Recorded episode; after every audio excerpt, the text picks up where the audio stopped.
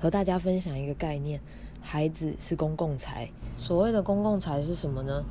你可以想象，例如国防设施或是路灯，它拥有非敌对性，就是说呢，它被你使用之后，并不会减少他人的使用，也不会被你独享，也有不可排他性。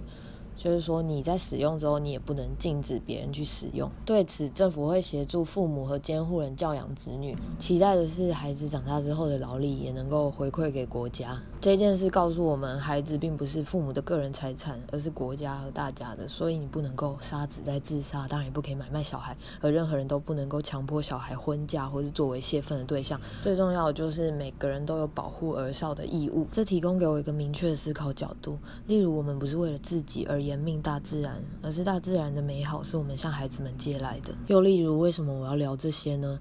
因为世界上有好多珍贵的孩子要降生了，而我想要尽可能做好准备。